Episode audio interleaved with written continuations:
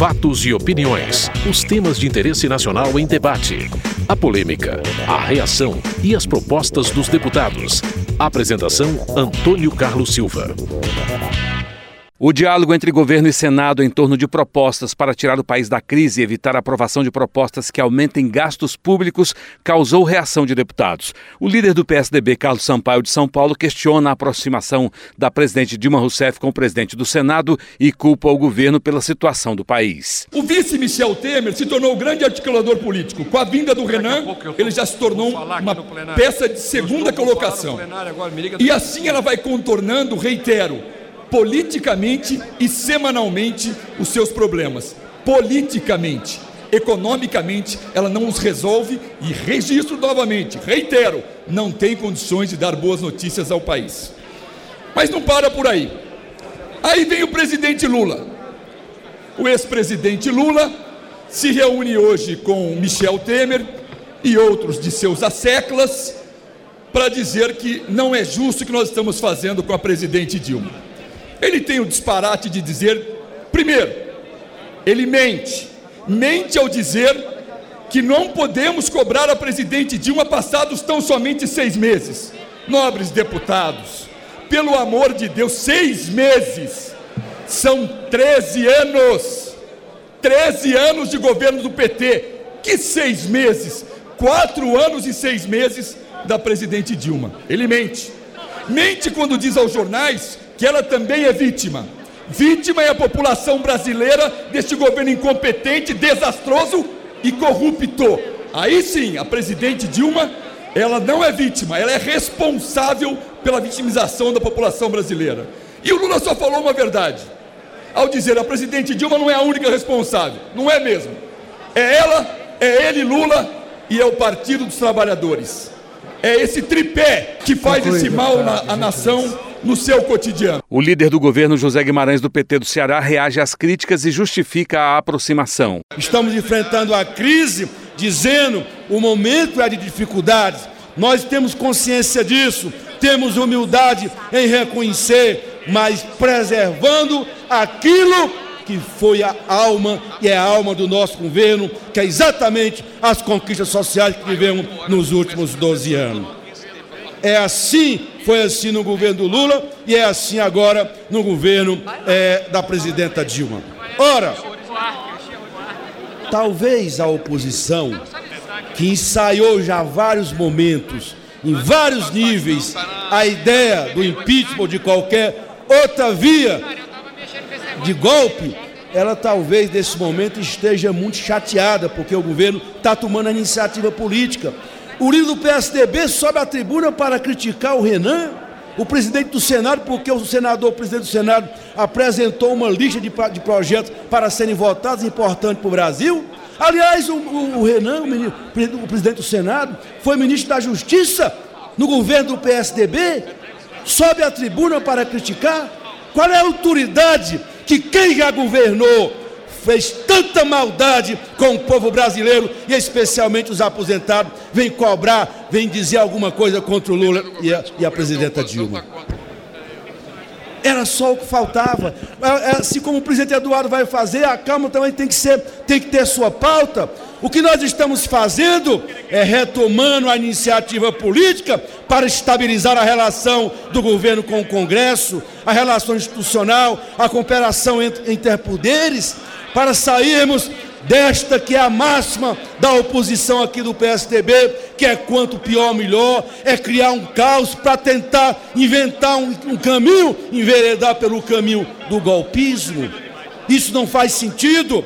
Querem governar o Brasil, primeiro ganhar a eleição, para depois governar o Brasil e prestar conta ao povo brasileiro. A reforma política voltou ao debate e a polêmica foi mais uma vez em torno do financiamento empresarial de campanhas eleitorais.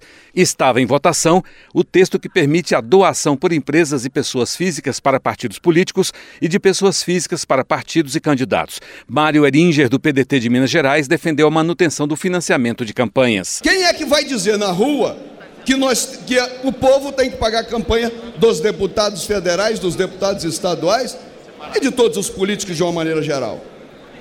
A nossa proposta, a proposta que se coloca hoje, ou é a gente tem financiamento, Isso inclui, inclusive, financiamentos privados de pessoas físicas e pessoas jurídicas, ou não tem financiamento.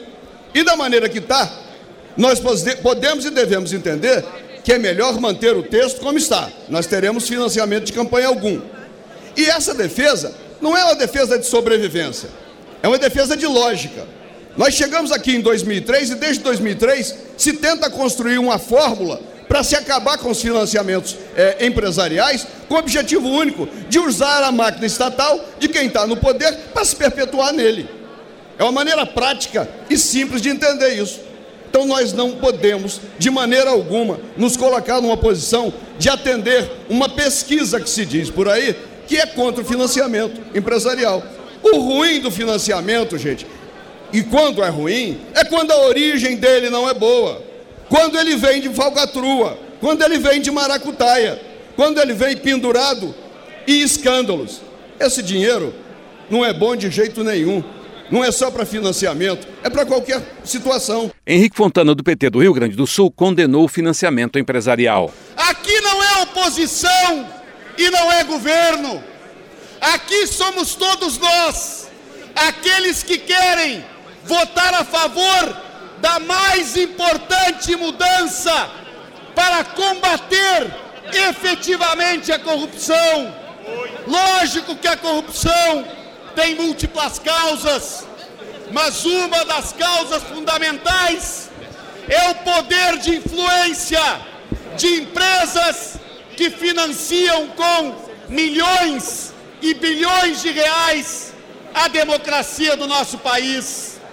40 países do mundo, deputado Foleto, tomaram esta decisão e as democracias não terminaram. Parem de fazer terrorismo com os colegas. Parem de mentir, dizendo que se as empresas não estiverem na Constituição, não haverá dinheiro para financiar eleições. Haverá sim para eleições mais baratas. Haverá sim para eleições com maior igualdade. E esta é outra questão. Quantos dos deputados aqui não sentem na pele aquela situação de enfrentar uma eleição onde o adversário gasta 6, 8, 10 milhões e às vezes um colega que está aqui dentro não consegue uma décima parte deste valor?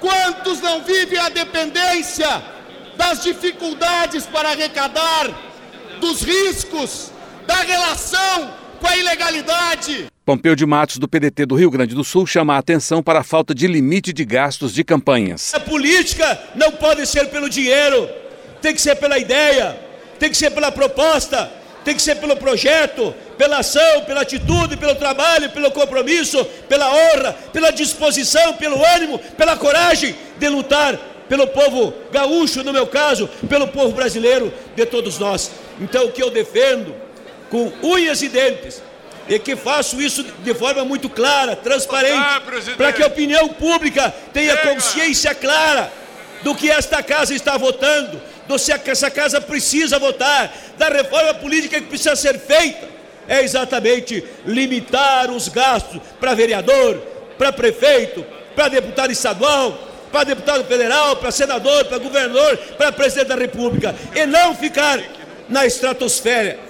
Não tem limite, o limite é o céu, o limite é o fim do mundo. Isso está encarecendo as campanhas. Pena que nós não tenhamos avançado nesse tema. E esse é o questionamento que eu faço. A reforma política podia ter sido mais ampla, muito mais madura, muito mais profunda, muito mais abrangente. Fizemos menos do que podia menos do que é necessário. Agora, se tinha uma coisa que era necessário nessa questão do financiamento das campanhas, era estabelecer um limite. Um milhão, um milhão e meio, não mais que dois milhões, já é um exagero. Esta é a minha posição, presidente. E não cinco milhões, como foi aprovado. O líder do pessoal, Chico Alencar, do Rio de Janeiro, afirmou que o financiamento empresarial torna a disputa desigual. Nós queremos começar a cortar aquilo que apodrece o sistema político brasileiro aquilo que perpetua oligarquias muito endinheiradas no poder ou não. vamos manter o sistema tal como ele é. O Supremo Tribunal Federal, por seis de seus ministros, já disse que esse financiamento quebra a igualdade de oportunidades na disputa. E aguarda a Câmara para prosseguir esse julgamento. Eles têm também lá os seus ritmos de interesses. Mas o que nós devemos dizer hoje é um não a essa posição do financiamento de pessoa jurídica. Devemos votar nesse destaque em separado para eliminar do que se chamou aqui de maneira inapropriada reforma política, isso que a degenera totalmente. E vejam, o, os jornais já dizem por que, que há uma oligarquização da política brasileira.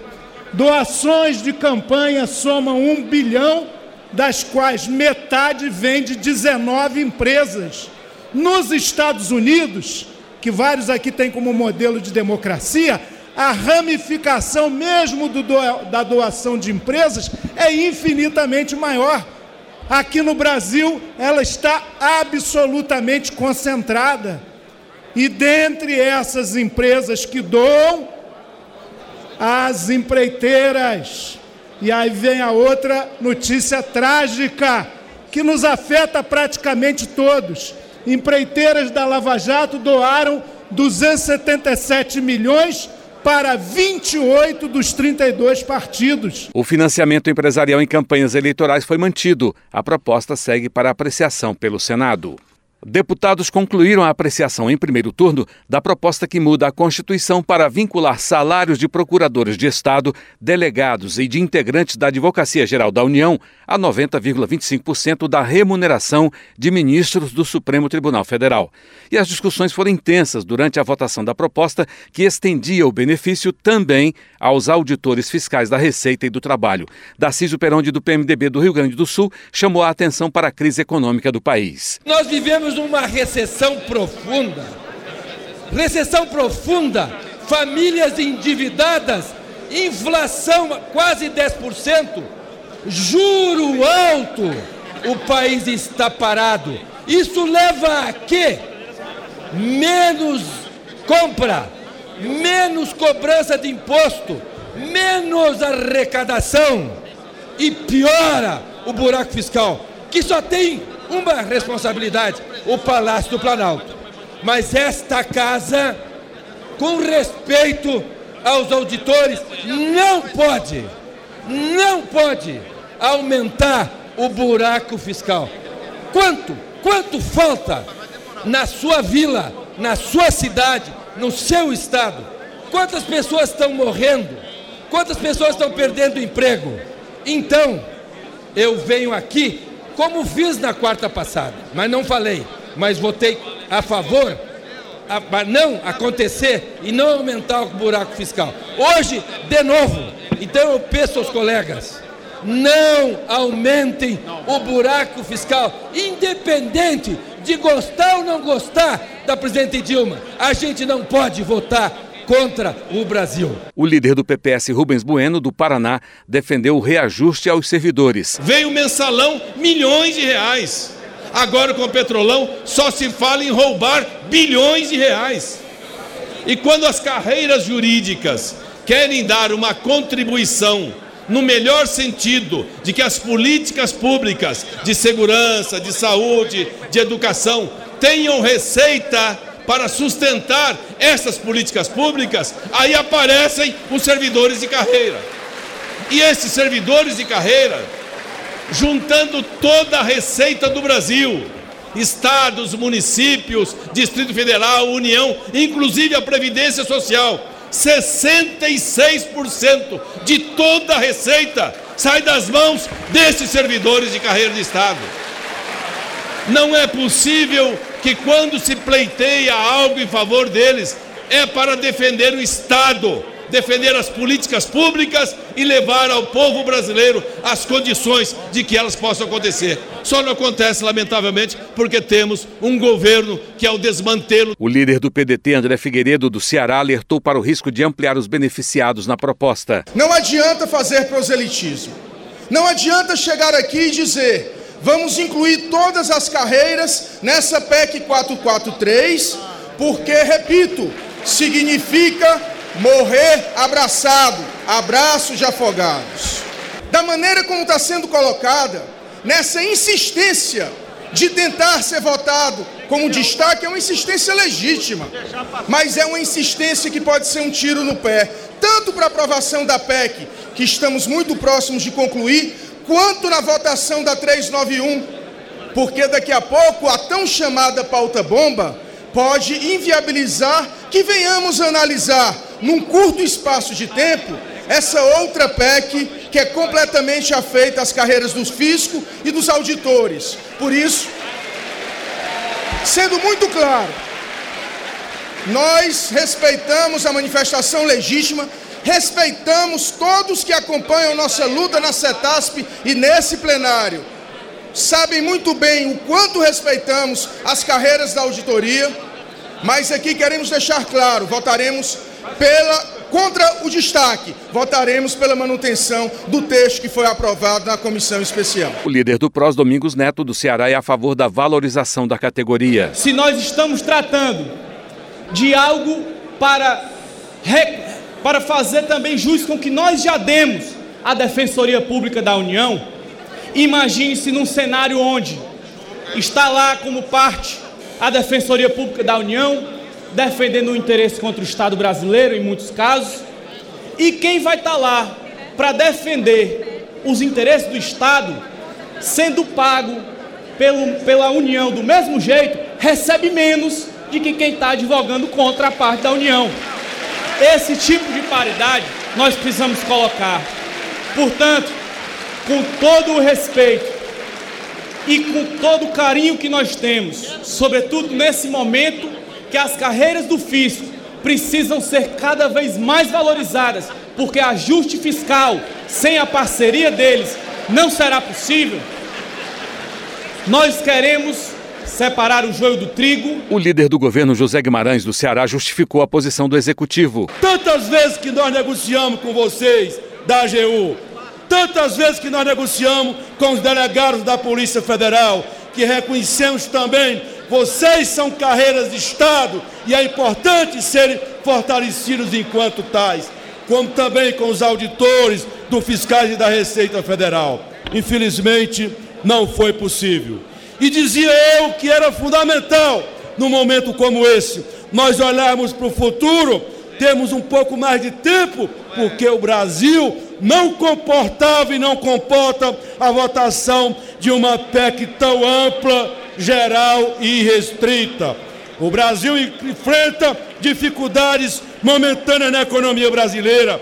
Todos nós estamos fazendo um sacrifício. São os trabalhadores, quando nos apoiaram no ajuste, são os empresários que sinalizam que querem ajudar o Brasil a sair dessa encruzilhada. Nós dizíamos, essa PEC não pode ser votada desse jeito, porque ela vai sinalizar muito, vai dar uma mensagem muito ruim para o Brasil. Não deu outra. O líder do PV, Sarney Filho, do Maranhão, chamou a atenção para a votação de outra proposta antes de votar a que trata dos salários dos advogados públicos. Quando da votação da PEC 443, o presidente Eduardo Cunha disse aqui e disse na reunião de líderes que esta PEC contrariava os compromissos do Pacto Federativo e que, portanto, só iria colocar o segundo turno depois da votação da PEC 172. O que, que é a PEC 172?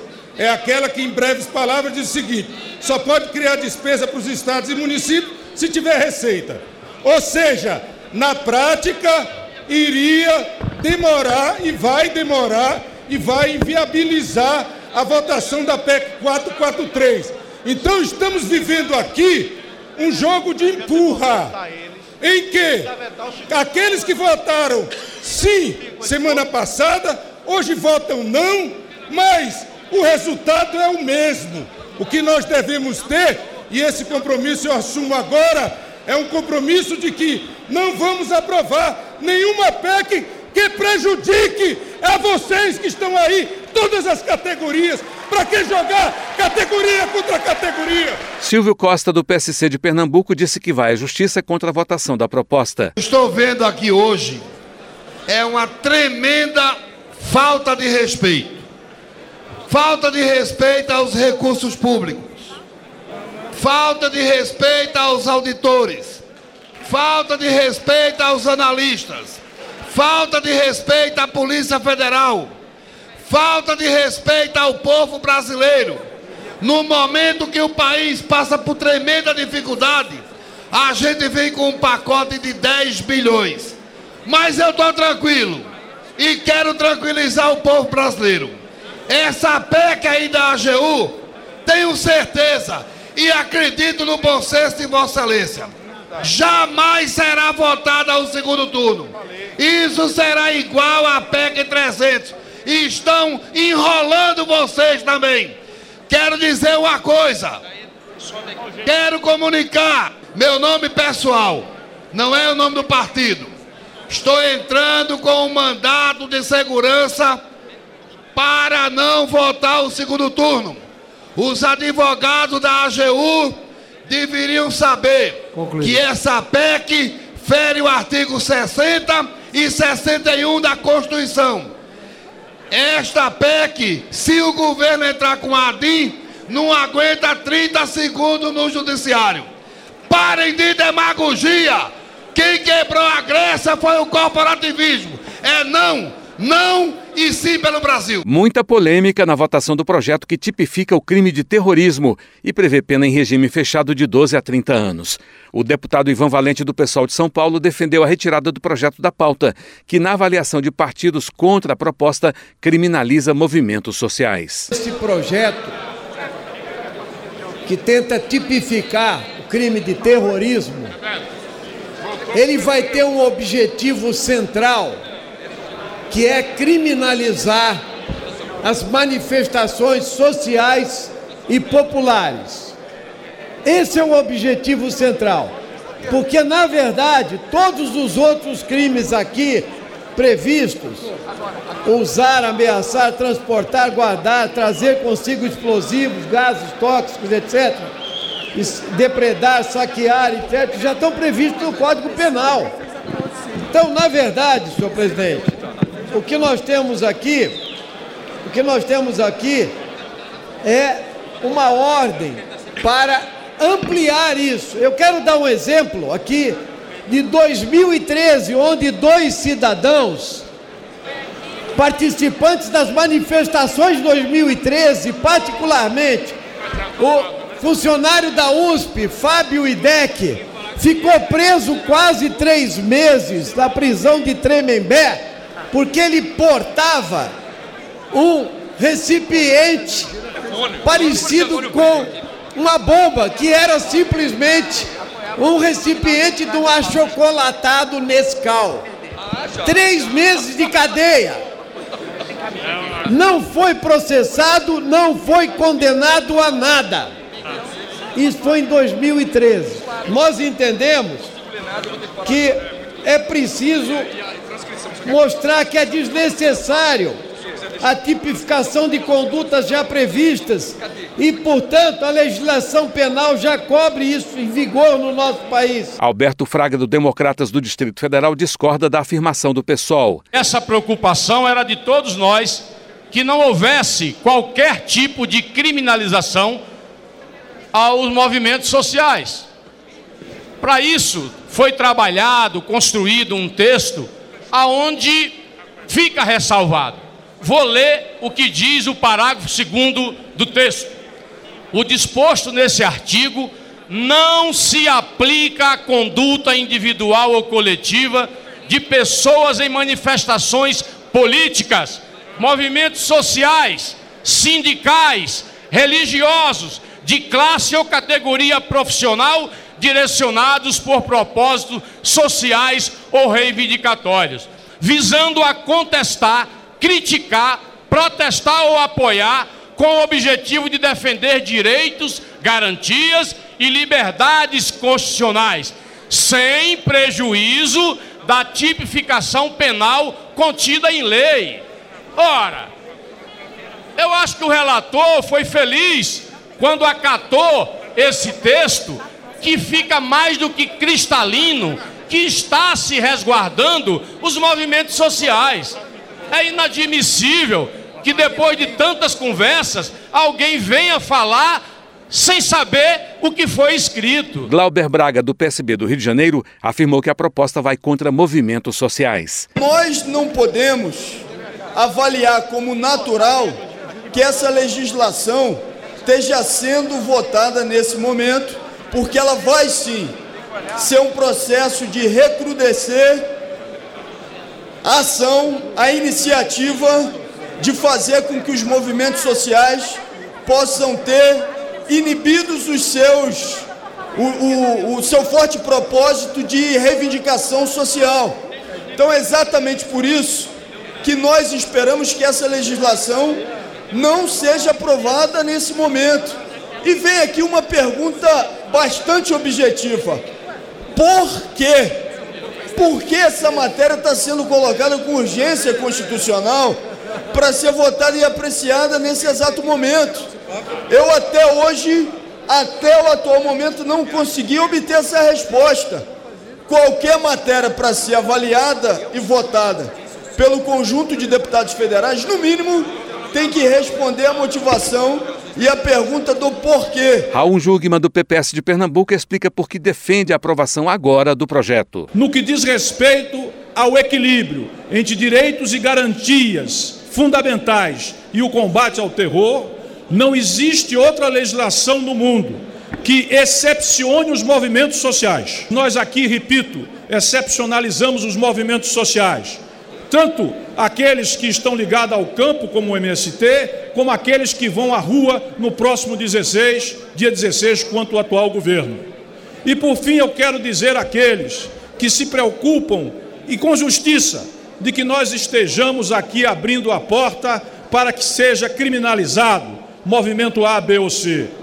A experiência internacional, e eu gostaria de pedir muita atenção de todos e todos aqueles, nesse instante, a experiência internacional diz que quando se vota a legislação que tipifica o terror, depois do ato terrorista, aí sim, movimentos sociais, garantia, Constituição, direitos são atropelados pelo impacto que tem exatamente o que aconteceu. Por exemplo, em 2001 nos Estados Unidos, em 2003 na Inglaterra, em 2004 aconteceu exatamente na Espanha. Em 2010 aconteceu na Rússia. O texto do relator Arthur Oliveira Maia e emenda que muda a definição de terrorismo, cuja prática seja por motivo de xenofobia, discriminação ou preconceito de raça, cor, etnia e religião, foram aprovados. A proposta segue para o Senado.